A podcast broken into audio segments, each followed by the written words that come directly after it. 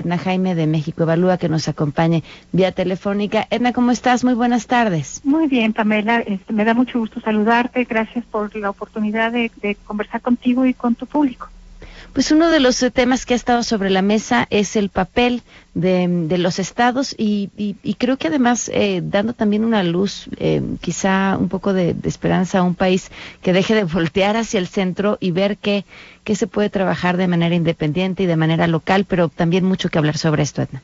Sin duda, Pamela, yo creo que pues la respuesta del gobierno federal se está quedando muy corta frente al tamaño de los retos que tenemos enfrente de nosotros por un lado la crisis sanitaria, pero también la crisis económica que se va a derivar de la primera.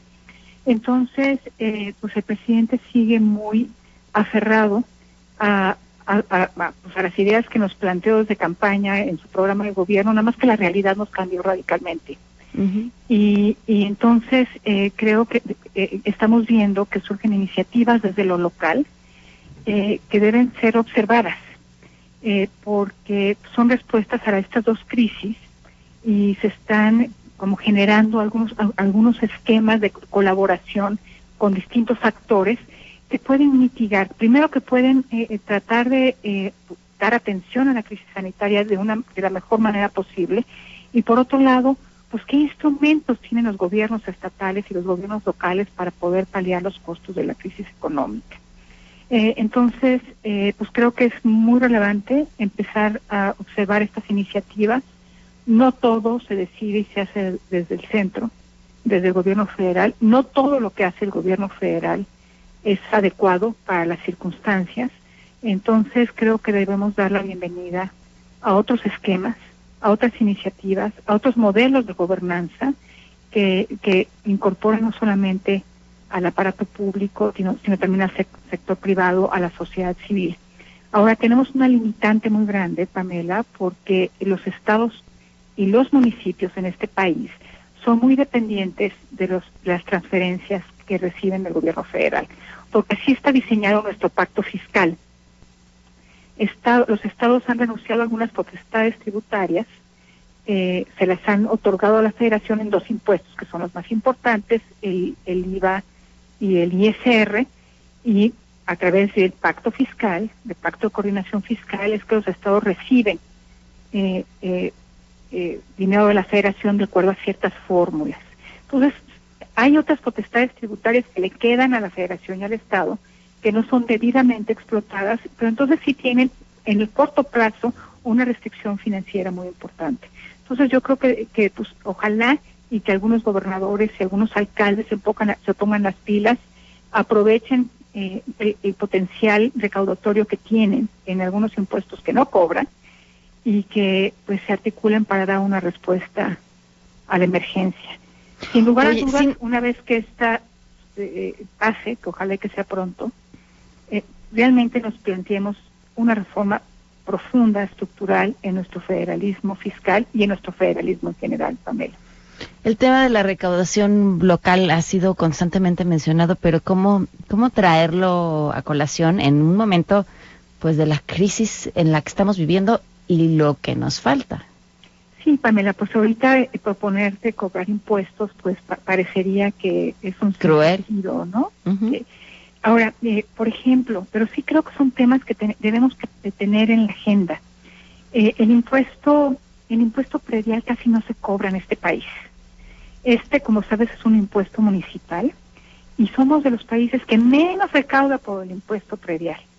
Yo, eh, eh, a mí me parece que el potencial recaudatorio de este impuesto debe servir para solucionar problemas locales y que los gobiernos municipales, eh, pues, tengan la determinación de cobrar este impuesto. En el corto plazo se ve difícil, pero estoy segura que puede ser una fuente de ingresos para la escala local, que puede ser muy útil para resolver problemas de seguridad, Pamela, de salud.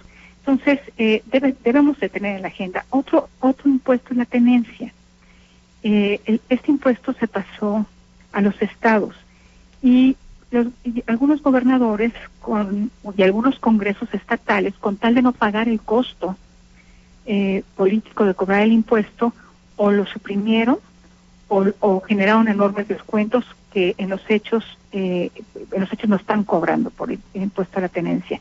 ¿Cuánto bien les estaría haciendo a los estados contar con esos recursos para afrontar esta emergencia? Claro que al cobro de impuestos siempre se le debe acompañar con la rendición de cuentas. Justo, justo era lo que estaba pensando, porque mientras hablabas este de la tenencia, que me parece un gran ejemplo, eh, pensaba, híjole, eh, convencer a la ciudadanía de que pagar más impuestos nos conviene, pues tiene que venir de la mano de gobiernos eficientes y eso hoy rara vez hemos visto nuestros impuestos reflejados en mejores servicios. Así es, Pamela. Mira, decirte que en temas salud, por ejemplo, el año pasado siempre hemos tenido una subinversión en salud. Somos de los países que menos gastan en salud.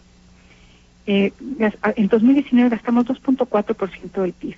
Una economía parecida a la mexicana como la chilena gasta el doble, 5% del PIB, y los países desarrollados están arriba del 7%. O sea, tenemos una subinversión en el sector salud. Pero además de que, gastamos poco en salud, tenemos subejercicios. En 2019 se presentó un subejercicio muy importante en el sector salud, sobre todo en lo que corresponde a infraestructura y, equipo, y equipamiento tuvimos un subejercicio del 65% de lo aprobado, o sea, 65% de lo que ya el Congreso ya había aprobado para este concepto de gasto no se ejerció. Entonces, sí necesitamos pensar el tema de la recaudación y del gasto de manera integral. Eh, ahorita hay que atender la emergencia, hay que buscar recursos para poder atender a las personas que van a sufrir, tanto por el tema de la salud como por el tema económico. Necesitamos gobiernos muy innovadores. Eh, eh, necesitamos estos esquemas multiactor para atender la problemática que el sector privado entre a ayudar donde pueda ayudar, que la sociedad civil eh, también haga su parte. Pero sí tenemos una agenda de temas pendientes que por no resolverlos hoy nos cobran una factura muy alta. Claro, pues habrá habrá que retomar este tema sin duda importante, pues una vez pasadas, que será la tormenta que esperemos sea pronto.